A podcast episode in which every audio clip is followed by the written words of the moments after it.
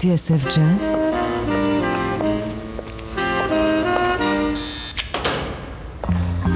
Dans les coulisses de la grande histoire du jazz.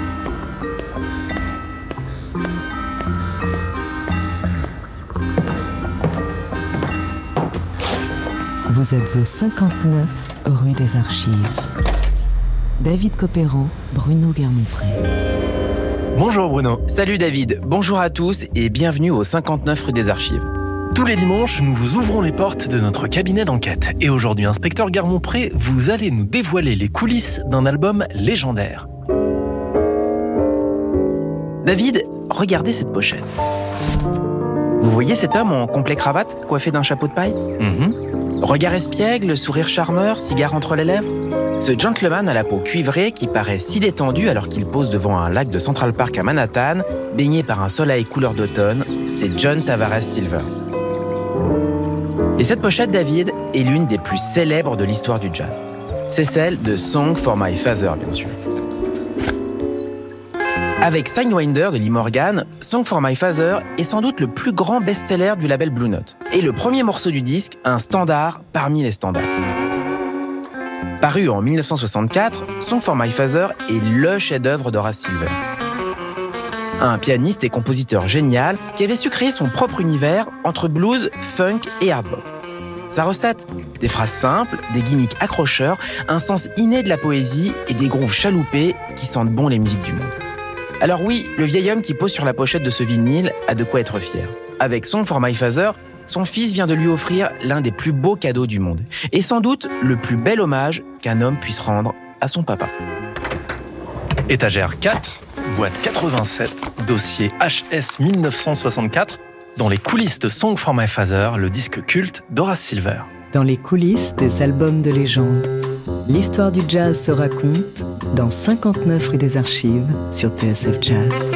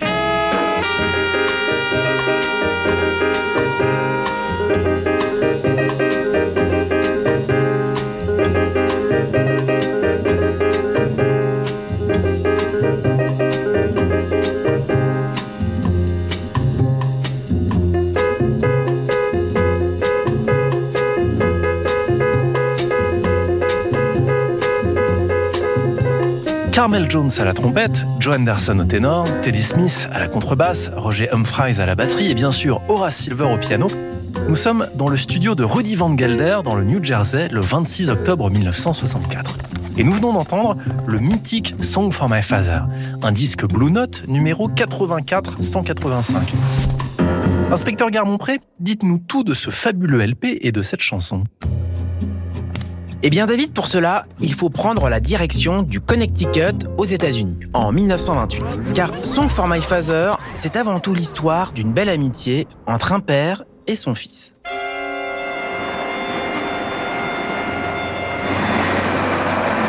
Horace Silver est né le 2 septembre 1928 à Norwalk, une petite ville sur la côte atlantique à 1h15 en voiture au nord de New York. À ce moment-là, Norwalk accueille une petite partie de la communauté capverdienne des environs, le groupe le plus important ayant posé ses valises à Bridgeport, à quelques kilomètres de là. La tradition de l'immigration capverdienne dans cette partie des États-Unis remonte à plus d'un siècle, lorsque les pêcheurs de l'archipel sont arrivés sur des baleiniers américains.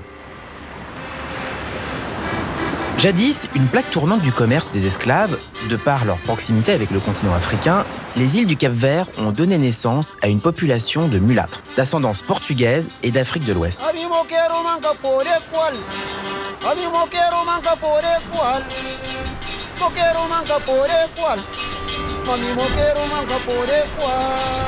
Une population qui va traverser l'Atlantique en masse pour s'installer sur les côtes américaines au début du XXe siècle, chassée par la famine et le déclin économique. C'est ainsi qu'Horace Silver est né d'une mère créole d'origine irlandaise et d'un père né sur l'île de Mayo au sud du Cap-Vert.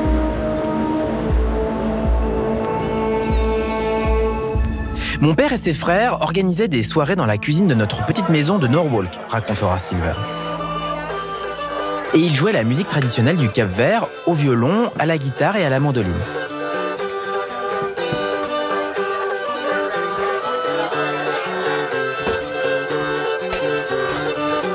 J'étais alors un petit garçon.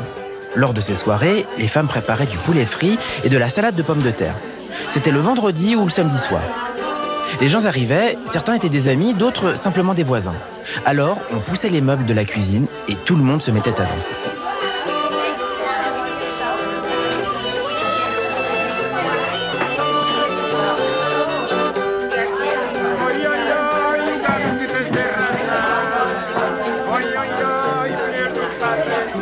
Inspecteur Garmont-Pré, c'est comme ça qu'Horace Silver a, a commencé la musique? Pas tout à fait David, mais pour sûr, son père y est pour beaucoup. Horace Silver apprend d'abord le saxophone, puis le piano avec l'organiste de l'église voisine. Cependant, la vie n'est pas tendre avec le jeune Silver. Fils unique, son frère est victime d'une pneumonie à l'âge de 6 mois, le garçon n'a pas 10 ans lorsqu'il perd sa maman. Dès lors, la relation avec son père, John Tavares, devient fusionnelle. Et c'est à cette époque que le jeune Horace va avoir le choc de sa vie. La scène se passe dans une fête foraine de Norwalk par une belle fin d'après-midi. Alors que le soleil amorce lentement sa descente, Horace Silver et son père voient un bus se garer à l'entrée du parking. Un bus Greyhound, avec à l'intérieur des musiciens. Il y avait tous ces types noirs à l'intérieur, et sur le côté était écrit Jimmy Lanceford Band. Alors je me suis retourné vers mon père et je l'ai supplié. S'il te plaît, papa, est-ce qu'on peut rester juste pour une chanson? On était dimanche et il m'a répondu Ok, tu as école demain, mais juste une chanson. On a attendu une heure, le temps que l'orchestre s'installe.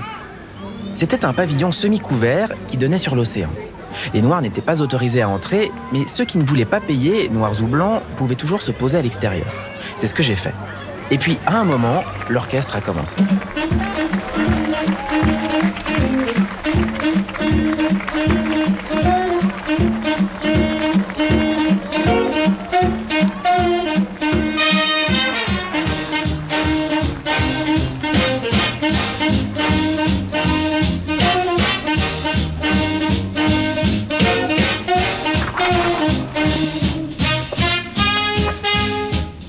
Ils étaient bien habillés, impeccables dans leurs costumes et surtout, ils jouaient incroyablement bien. Comme s'ils venaient d'un autre monde. C'était tellement précis et bien répété. Et puis, ils faisaient des petites chorégraphies, les trompettes faisaient des figures comme ça.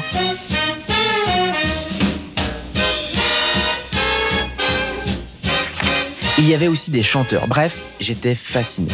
Et c'est à ce moment-là que je me suis dit, je sais ce que je veux faire. Je vais devenir musicien. When I was a kid, about half past three, my daddy said, Son, come here to me. Says things may come and things may go, but this is one thing you ought to know. Take what you do, It's the way hot you do it. take what you do, It's the way hot you do it. Take what you do. It's the way hot you do it. That's what gets reason. Mama, mama, Take what you do, it's the time that you do it. take what you do, It's the time that you do it. take what you do. It's the time that you do it. That's what gets reason. You Oh, can try hard, don't mean a thing. don't mean a thing. Take it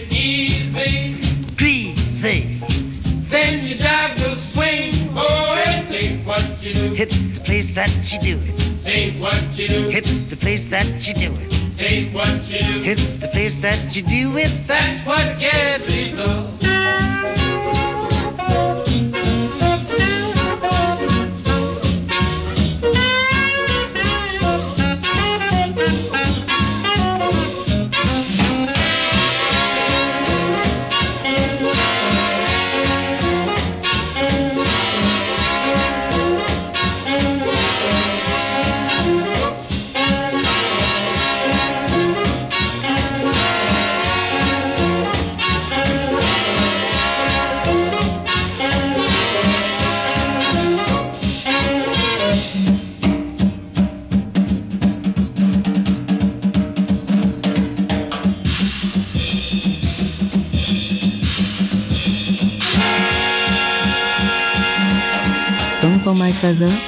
le disque culte d'Horace Silver. Vous êtes au 59 rue des Archives. David Copéran, Bruno Guermont-Pré. Le bureau des affaires jazz non classées sur TSF Jazz. David Copéran, Bruno Guermont-Pré. De retour au 59 rue des Archives.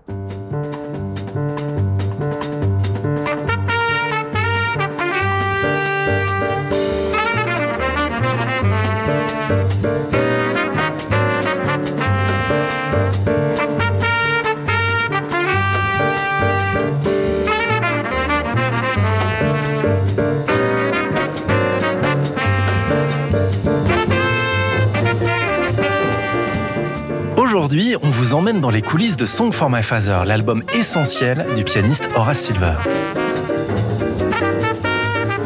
On l'a vu, Horace Silver a grandi dans une petite ville du Connecticut, sur la côte atlantique, à proximité de New York. Et c'est à la fin des années 30, lors d'une fête foraine, que le pianiste en herbe a eu la révélation du jazz lorsqu'il a découvert l'orchestre de Jimmy Nansford. À partir de ce moment-là, inspecteur Guermont-Pré, le destin de notre héros semble tout tracé. Mon père, racontera Horace Silver, avait l'habitude de dire qu'à l'époque où j'ai grandi, il n'y avait que deux choix possibles pour un noir qui voulait avoir du succès, gagner de l'argent et devenir quelqu'un. C'était le sport ou la musique. N'ayant aucun intérêt pour le sport, il m'a poussé naturellement vers la musique. À 22 ans, Horace Silver obtient son premier job de musicien. Il pilote alors la rythmique maison du Sundown, un petit club d'Hartford, la capitale du Connecticut. Chaque mardi soir, le patron fait venir au Sundown un grand nom de la scène new-yorkaise. Ainsi, c'est le saxophoniste Lucky Thompson qui se présente un soir aux côtés de Silver. Emballé par le trio du jeune pianiste, Thompson promet de le contacter un peu plus tard pour lui proposer du boulot. Mais au bout de quelques semaines, rien ne se passe. Un autre soir, c'est Stan Getz qui franchit à son tour la porte du Sundown.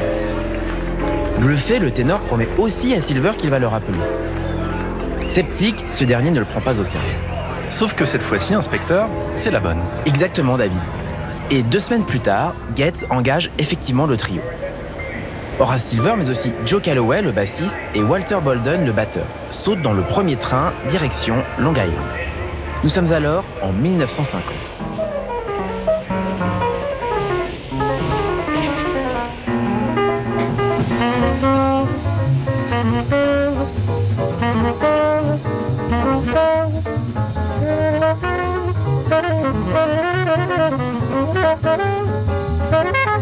Pendant un an, Horace Silver est donc le pianiste attitré de Stan Getz. Il en profite pour participer à sa première session d'enregistrement pour le label Roost. Écoutez, ça s'appelle Strike Up the Band.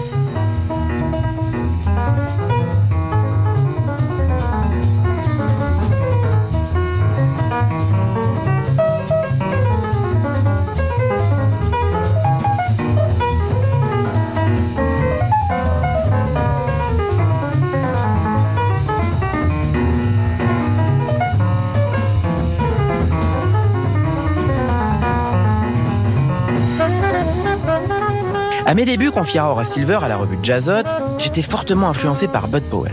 Et ça s'entend du reste. Mais comme on va le voir, David, l'élève ne va pas tarder à s'affranchir de la tutelle powellienne.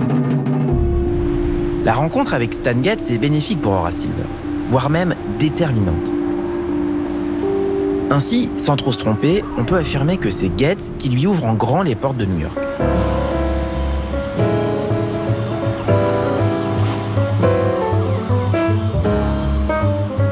En 1951, Silver s'installe définitivement dans la grosse pomme. Il a 23 ans, fréquente assidûment les jam sessions du Birdland et commence à faire son trou. À l'époque, il accompagne l'une de ses plus grandes idoles, le saxophoniste Lester Young. Right now, Lester, let's start out with one of your originals. How about Lester Leaps In? Un Lester Young alors sur le déclin, mais Lester Young quand même.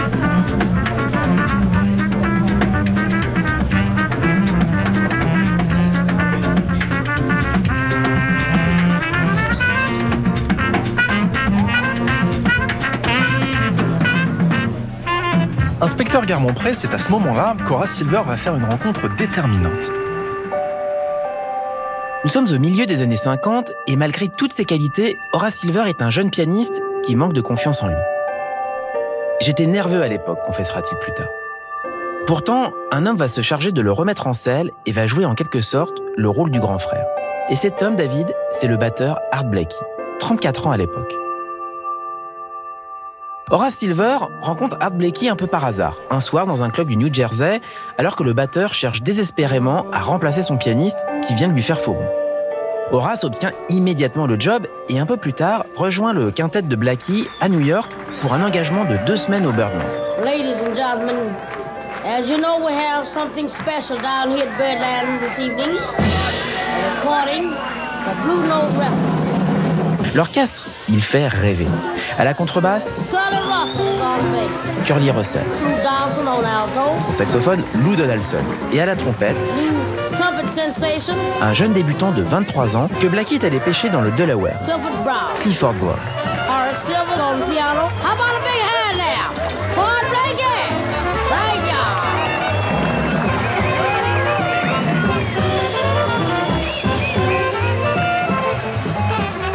Ce groupe de Blackie et Silver David, il invente un son, celui du hard bop, une version plus noire, plus funky et plus virile du jazz. Ça joue énorme et vite. Et surtout, Horace Silver en profite pour placer ses premières compositions d'envergure, comme le bien nommé Quicksilver.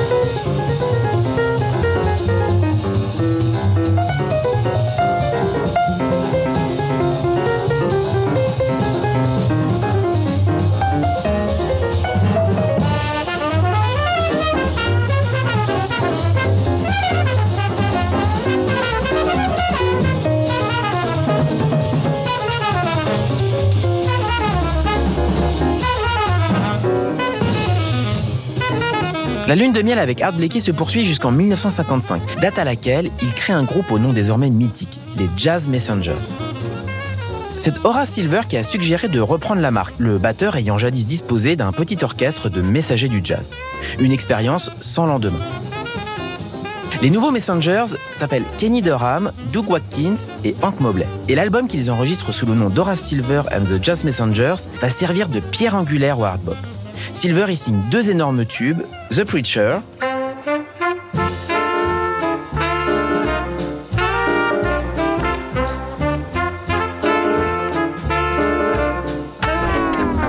et Doodlin.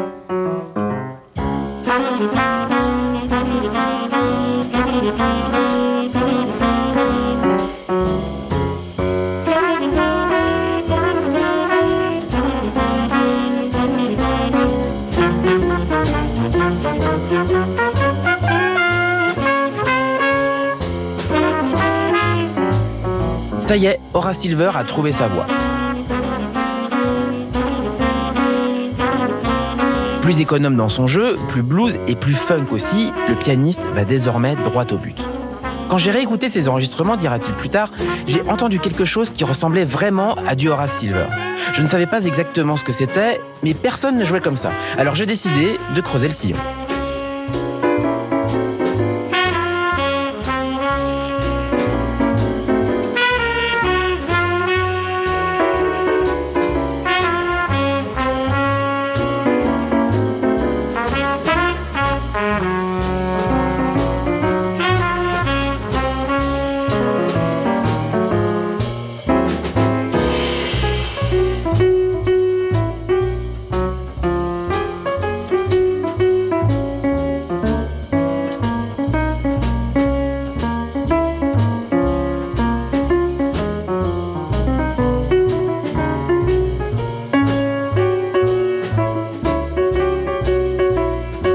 Inspecteur, l'aventure d'Horace Silver avec Art Blakey et les Messengers, elle va durer longtemps? Pas vraiment, non. Un an tout au plus. Mais pour le pianiste, ce sera amplement suffisant. La collaboration avec Art a fortifié mon assise rythmique. Mais il y a mieux. Quelque chose dont il ne m'a jamais parlé, mais qu'il m'a prouvé par l'exemple. Art ne lâche jamais rien. Je l'ai vu enchaîner les journées sans dormir, arriver au concert totalement grippé ou je ne sais pas quoi. Mais à chaque fois qu'il montait sur scène, il donnait tout et mettait littéralement le feu. Je n'ai jamais joué avec un batteur aussi puissant qu'Art Blakey. Nous sommes alors en 1955. Horace Silver a peut-être quitté les Jazz Messengers, mais à dessein. Signé sur le label Blue Note, il va désormais mener son propre orchestre, devenant un leader à la fois chaleureux, charismatique et déterminé. En quelques mois, il monte un groupe destiné à devenir une véritable machine de guerre. Et surtout, il peaufine davantage encore ses qualités de compositeur. En 1958 paraît Six Pieces of Silver. Et déjà, l'on sent poindre l'orfèvre. Celui qui peut revisiter le blues en lui donnant de nouveaux atouts. C'est Senior Blues, bien sûr.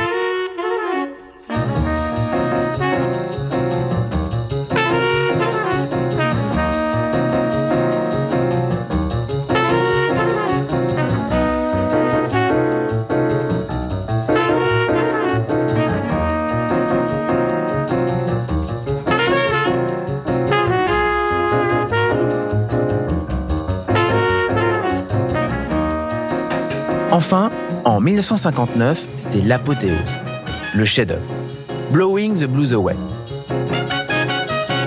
Disons que c'est un album imparable, ou un classique instantané comme vous voudrez. Blue Mitchell est à la trompette, Junior Cook au ténor, Gene Taylor à la basse et Louis Saiz à la batterie. Le quintet Dora Silver est alors à son apogée.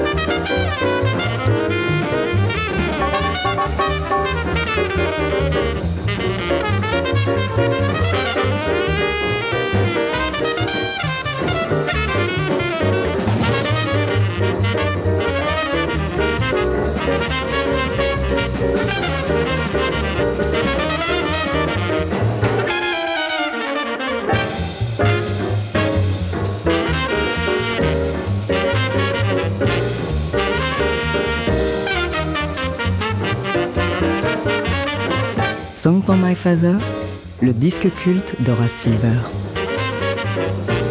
Vous êtes au 59 rue des Archives. David Copéran, Bruno Guermont-Pré.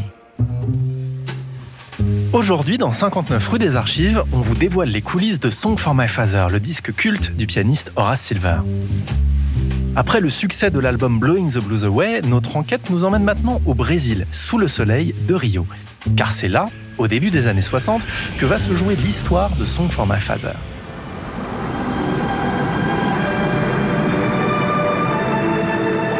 Rio de Janeiro.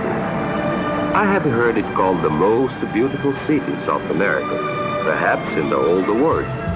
I don't really know if that's true, but it's not very hard to believe. En fait, tout commence par un heureux hasard. Alors que les États-Unis sont gagnés par la fièvre de la bossa nova, cette musique exotique venue du Brésil.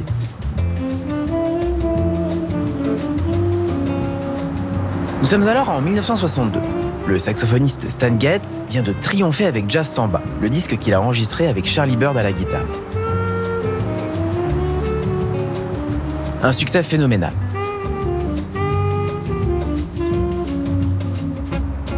Un peu plus tard cette année-là, à New York, un promoteur organise un grand concert de prestige au Carnegie Hall.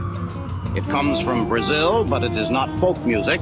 It's not jazz either, but there's jazz in it. Bossa Nova is hard to describe, but perfectly identifiable. These days, it's also practically unavoidable. Bossa Nova, from Brazil to Carnegie Hall, is the subject of tonight's Eyewitness Report. Stan Getz et Charlie Bird sont de la partie, bien sûr, mais surtout, tous les jeunes musiciens de Rio ont été invités. Il y a Joao Gilberto, Antonio Carlos Jobim, Luis Bonfa et Roberto Menescal. Mais aussi un pianiste de 21 ans dont les Américains n'ont jamais entendu parler. Son nom Sergio Mendes.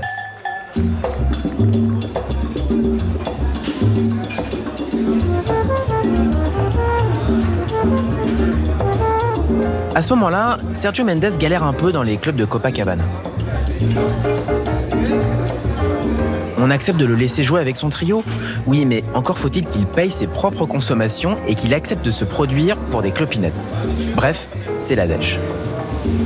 Pourtant, Mendes a grandi dans un cadre plutôt aisé, dans une maison à Niterói, une banlieue située juste en face de Rio, de l'autre côté de la baie. Son père est médecin, et un médecin plutôt sévère, qui ne lui lâche pas un copec. Alors, pour se faire un peu d'argent de poche, le jeune pianiste a l'habitude de prendre le ferry pour jouer du jazz dans les clubs de Copacabana.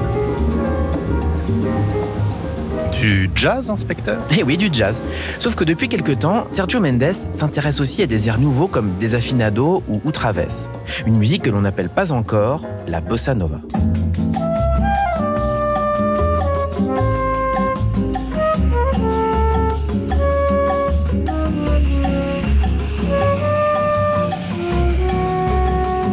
Quoi qu'il en soit, lorsqu'il atterrit à New York pour le concert du Carnegie Hall en novembre 1962, Sergio Mendes ne perd pas de temps et il en profite pour se faire un joli carnet d'adresses.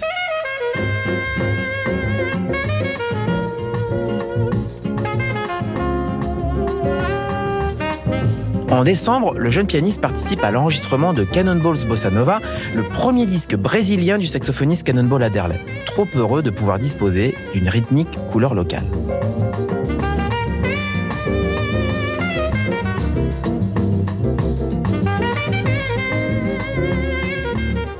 Enfin, c'est toujours à New York que Sergio Mendes va finir par croiser la route d'Horace Silver. Un Horace Silver plutôt séduit par ce qu'il entend. Immédiatement, les deux hommes sympathisent.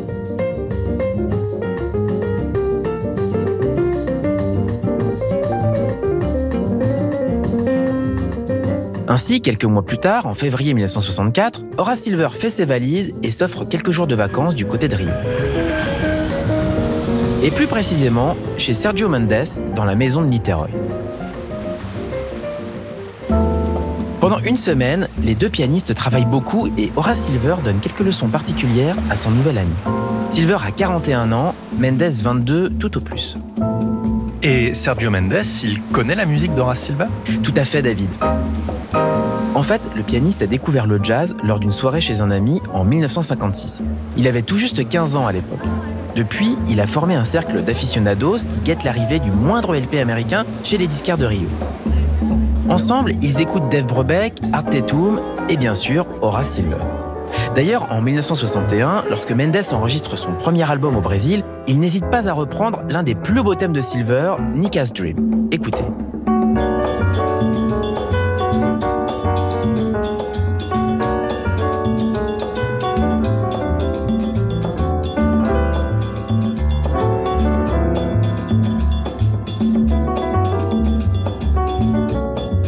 En 1964, la chanteuse Flora Purim se souvient elle aussi d'avoir rencontré Horace Silver lors de ses vacances à Rio.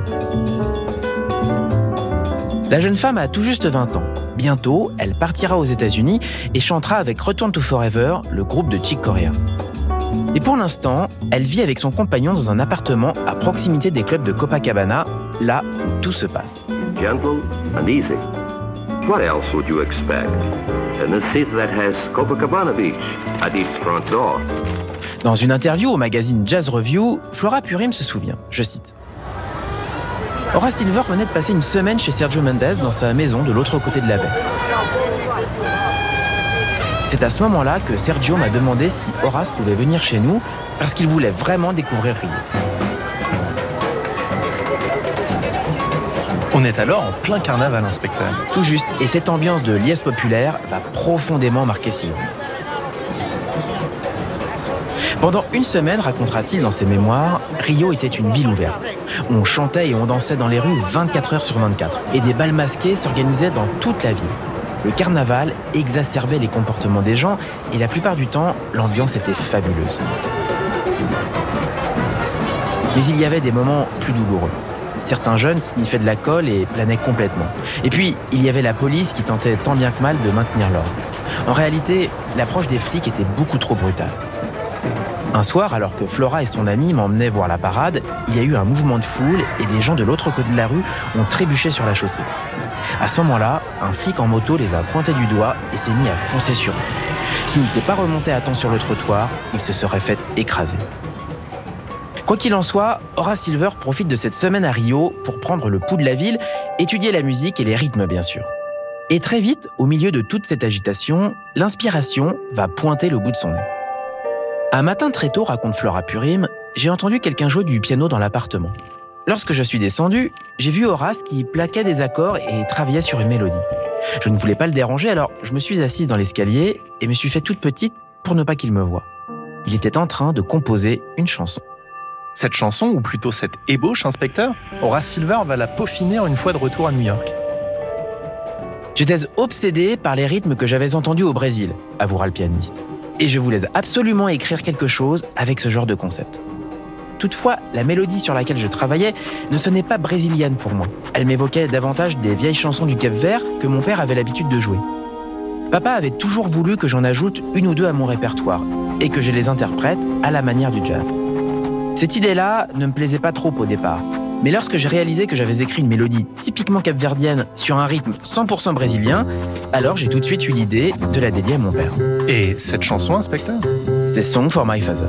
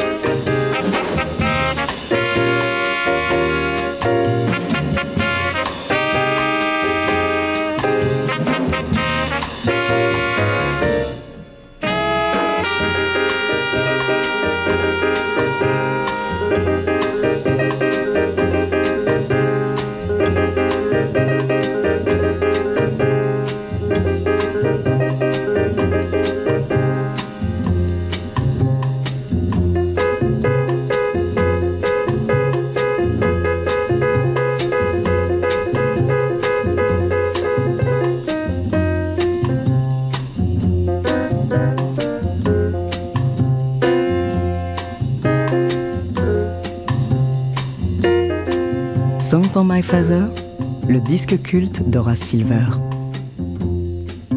Vous êtes au 59 rue des Archives. David Copéran, Bruno Guermont-Pré. Le bureau des affaires jazz non classées sur TSF Jazz. David Copéran, Bruno Guermont-Pré. De retour au 59 rue des Archives.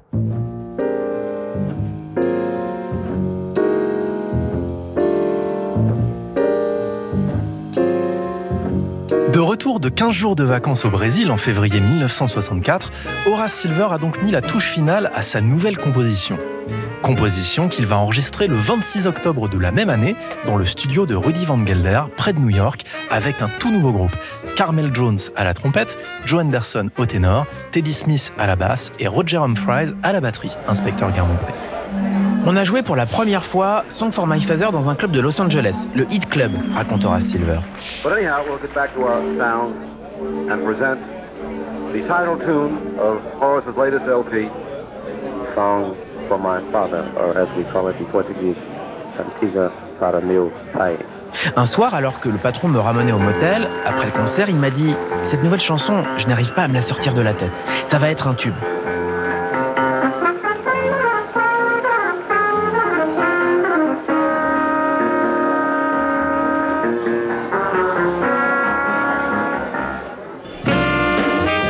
L'album sort en janvier 1965 et effectivement, David, il devient rapidement le plus gros succès d'Horace Silver et l'un des best-sellers du label Blue Note. En fait, Song for My Father est un standard instantané du jazz moderne. La preuve, c'est que dès le mois d'août 1965, l'organiste Richard Groove Holmes propose sa version sur l'album Soul Message.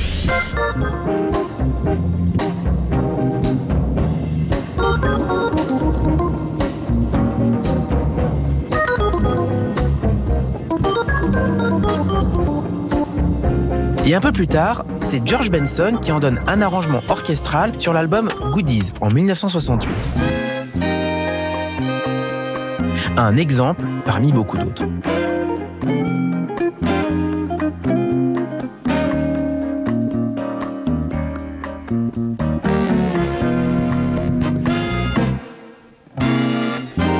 Enfin, dans les années 70, deux artistes vont s'inspirer directement de la composition de Silver. Stevie Wonder, qui cite la mélodie dans Don't Worry About a Thing. Tendez bien l'oreille.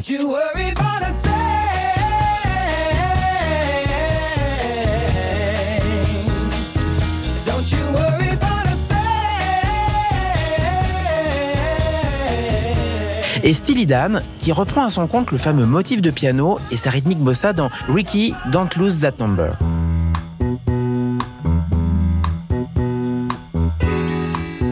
Oui, en effet, c'est plutôt flagrant. Mais dites-moi alors, inspecteur Guermont-Pré, cette song for my father d'Horace Silver, qu'est-ce qu'elle a de si spécial? Ah, vaste sujet, David. Vous savez, il est toujours compliqué d'expliquer pourquoi un morceau de musique est si magique. Ceci étant, avec Song for My Father, Horace Silver nous laisse tout de même quelques indices. Ah oui? Lesquels? Eh bien, tout commence dès les premières secondes du morceau. Écoutez. Ce motif tout simple de piano, doublé à l'unisson par la contrebasse. Il n'a l'air de rien comme ça, mais c'est pourtant une figure typique d'Horace Silver. Une figure entêtante qui sert de trame au morceau tout entier et qui installe un climat et une ambiance plutôt familière. Pas de doute, nous sommes au Brésil. Car ce rythme, David, est exactement celui que jouerait un guitariste de bossa nova, marquant les temps impairs de la mesure et imprimant un léger swing grâce à cette croche jouée en anacrose. Derrière, écoutez le décalage créé par le batteur Roger Humphries, avec un rythme typiquement latin là encore, mais qui accentue le temps de manière différente. Ce décalage, il donne à Song for My Father son côté chaloupé et très aéré, presque bancal. Une sensation légère et très agréable. Pourtant, la composition est en mineur, n'est-ce pas? Bien vu David, et en fa mineur plus précisément. Mais cela n'empêche pas le morceau de provoquer un sentiment d'allégresse. Allégresse que viennent apporter les soufflants. En effet, là où l'ostinato du piano et de la basse pouvait paraître un peu nonchalant, la mélodie jouée par la trompette et le saxophone, elle, est plutôt vive, joyeuse et bien détachée. Presque enfantine. D'ailleurs, en extrapolant un peu, on pourrait même voir dans ce couple d'opposés qui vont si bien ensemble, les cuivres pleins d'entrain d'un côté et la rythmique tranquille de l'autre, l'image d'un enfant gazouillant sur les genoux de son père. Une image ô combien parlante pour une chanson qu'Horace Silver va dédier à son papa.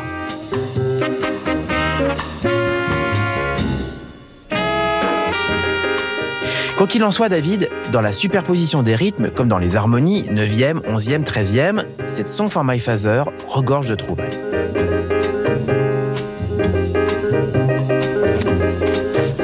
Écrire quelque chose de simple mais idiot, disait Horace Silver, c'est très facile. Mais la simplicité avec de la profondeur, c'est autre chose. C'est ce qui met le plus dur à faire. Avec Song for My Father, pourtant, on peut dire que le pianiste a remporté son pari.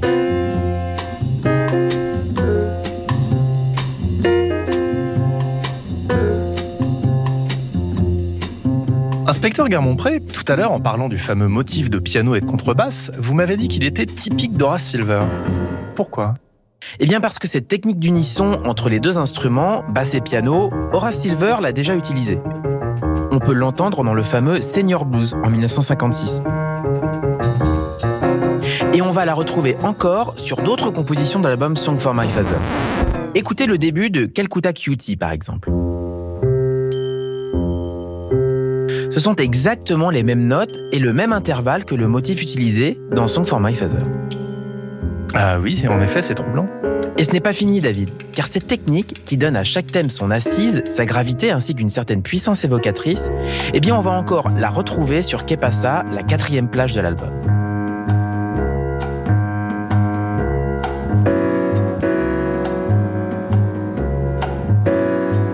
À ce sujet, Horace Silver confessera lors d'une interview. Certaines de mes compositions sont bâties sur une ligne de basse répétitive, ce qui fait que j'ai eu pas mal de soucis avec mes contrebassistes. Ces lignes de basse sont écrites en haut de leur registre, ils ont parfois tendance à sonner un peu faux. Et ça, ça me pose problème parce que, en général, je joue les mêmes notes que la contrebasse avec ma main gauche. Et du coup, ça ne sonne pas terrible.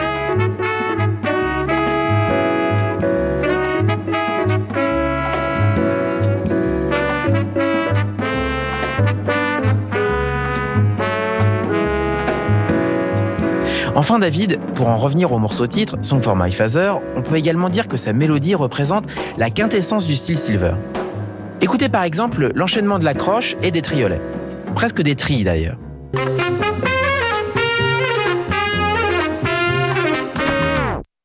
Eh bien ce trait David, qui est typiquement un trait de pianiste, on le retrouve partout dans la discographie de Silver. Sur Serenade to Soul Sister,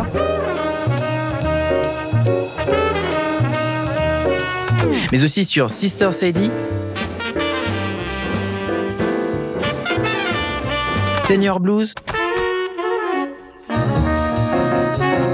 et bien sûr Filzy McNasty.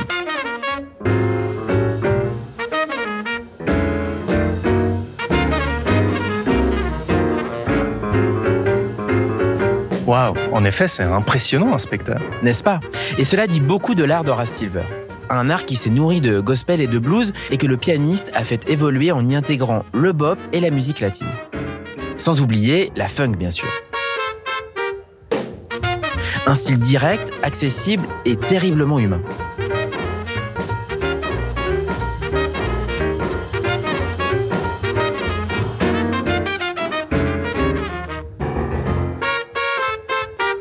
Rappelons-nous enfin qu'Horace Silver a commencé la musique par le saxophone. Avec lui, difficile de savoir si nous avons affaire à un pianiste qui pense comme un saxophoniste ou alors à un saxophoniste qui jouerait du piano.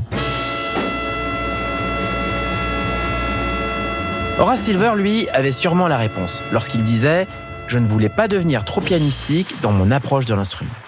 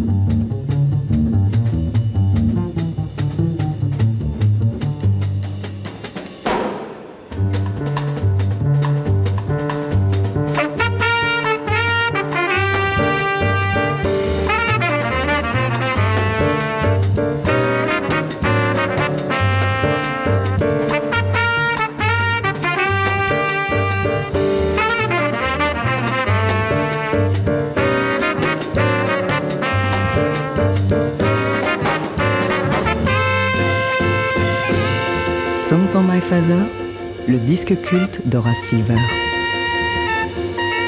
Vous êtes au 59 rue des Archives. David Copéran, Bruno Guermont-Pré.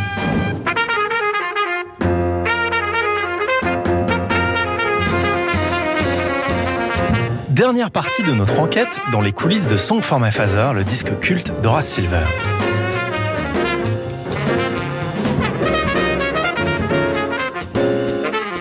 On l'a vu au cours de l'émission, de retour de son voyage au Brésil en 1964, l'art de Silver est arrivé à pleine maturité. Enregistré en plusieurs sessions tout au long de l'année avec un nouveau groupe comprenant Carmel Jones à la trompette et Joe Anderson au ténor, ce disque-là ressemble à un vrai laboratoire, inspecteur Garmont-Bray.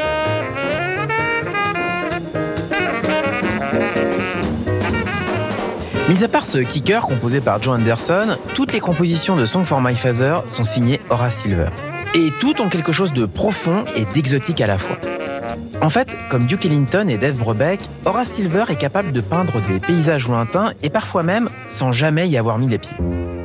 C'est le cas de Calcutta Cutie. Composition au tempo changeant, sorte de rêve éveillé qui nous emmène jusqu'en Inde grâce au mantra du piano et de la contrebasse, des percussions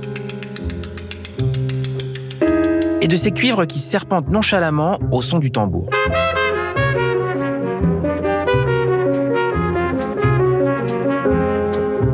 Il y a du Ellington chez Horace Silver qui réussit à se jouer des clichés pour nous offrir monts et merveilles.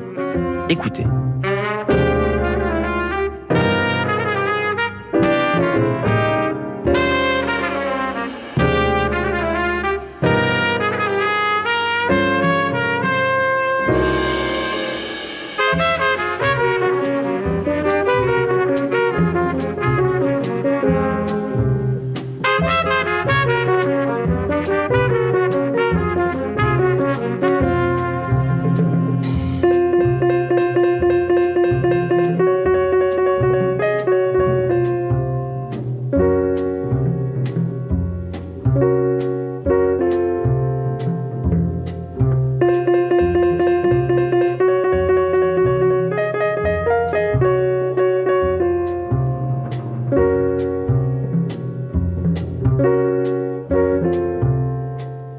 De Calcutta, en compagnie d'Horace Silver, Carmel Jones, Joe Anderson, Teddy Smith et Roger Humphries sur l'album Song for My Father en 1964.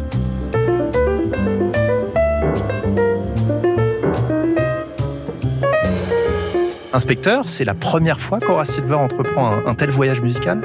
Non David, déjà en 1962, Horace Silver a enregistré le magnifique Tokyo Blues, de retour d'une tournée qu'il avait emmené au Japon en compagnie de son ancien quintet. Tokyo Blues, le morceau titre, montre très bien comment Silver infuse des éléments folkloriques japonais sans jamais trahir sa propre musique. Une prouesse que le pianiste rééditera dans Song for My Father.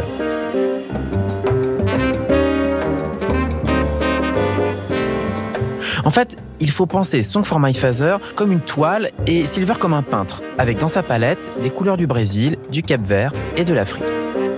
Ce que le pianiste confirme lorsqu'il déclare ce qui m'a vraiment convaincu de revenir vers mon héritage, ce sont des vacances prises à Rio avec le pianiste Sergio Mendes. Maintenant, je m'inspire énormément de la musique populaire africaine. Après Song for My Father, Horace Silver va poursuivre dans cette veine et même aller un peu plus loin avec le fantastique Cap Verdean Blues, enregistré en 1965. Un disque qu'il faut absolument redécouvrir, ne serait-ce que pour savourer cette African Queen, sorte de lointain écho à Song for My Father.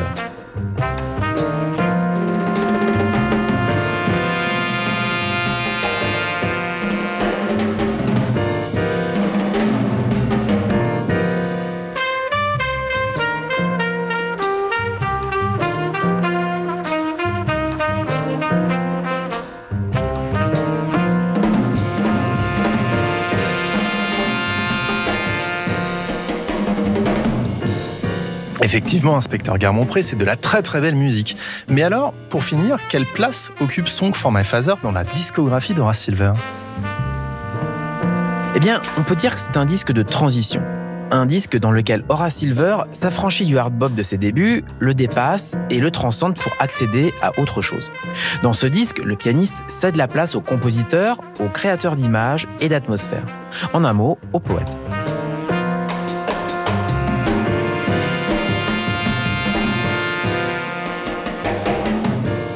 Horace Silver, un poète du jazz Il n'est que d'écouter la dernière plage de l'album, une balade enregistrée en trio à la fin de l'année 1963 avec Gene Taylor à la basse et Roy Brooks à la batterie.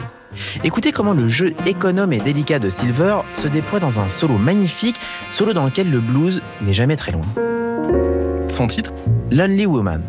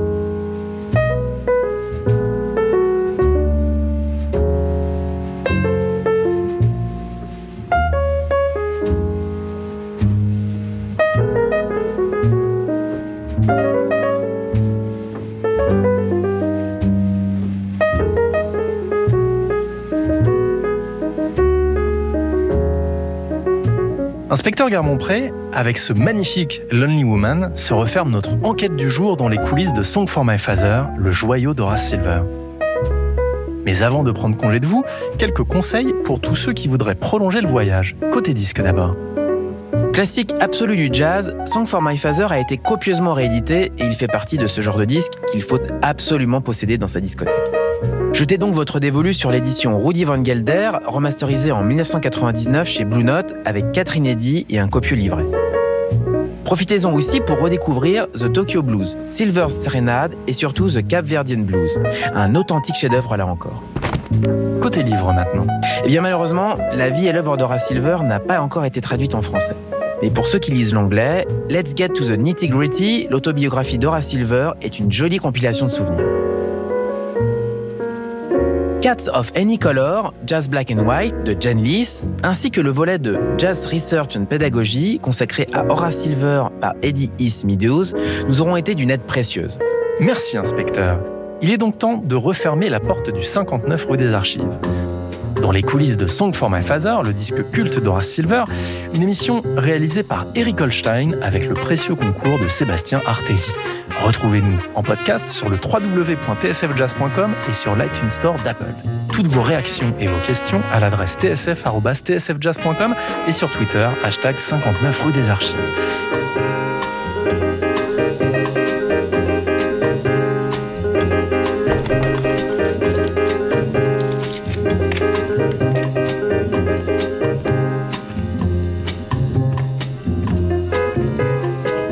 N'oubliez pas d'éteindre la lumière en partant et surtout, gardez les oreilles grandes ouvertes.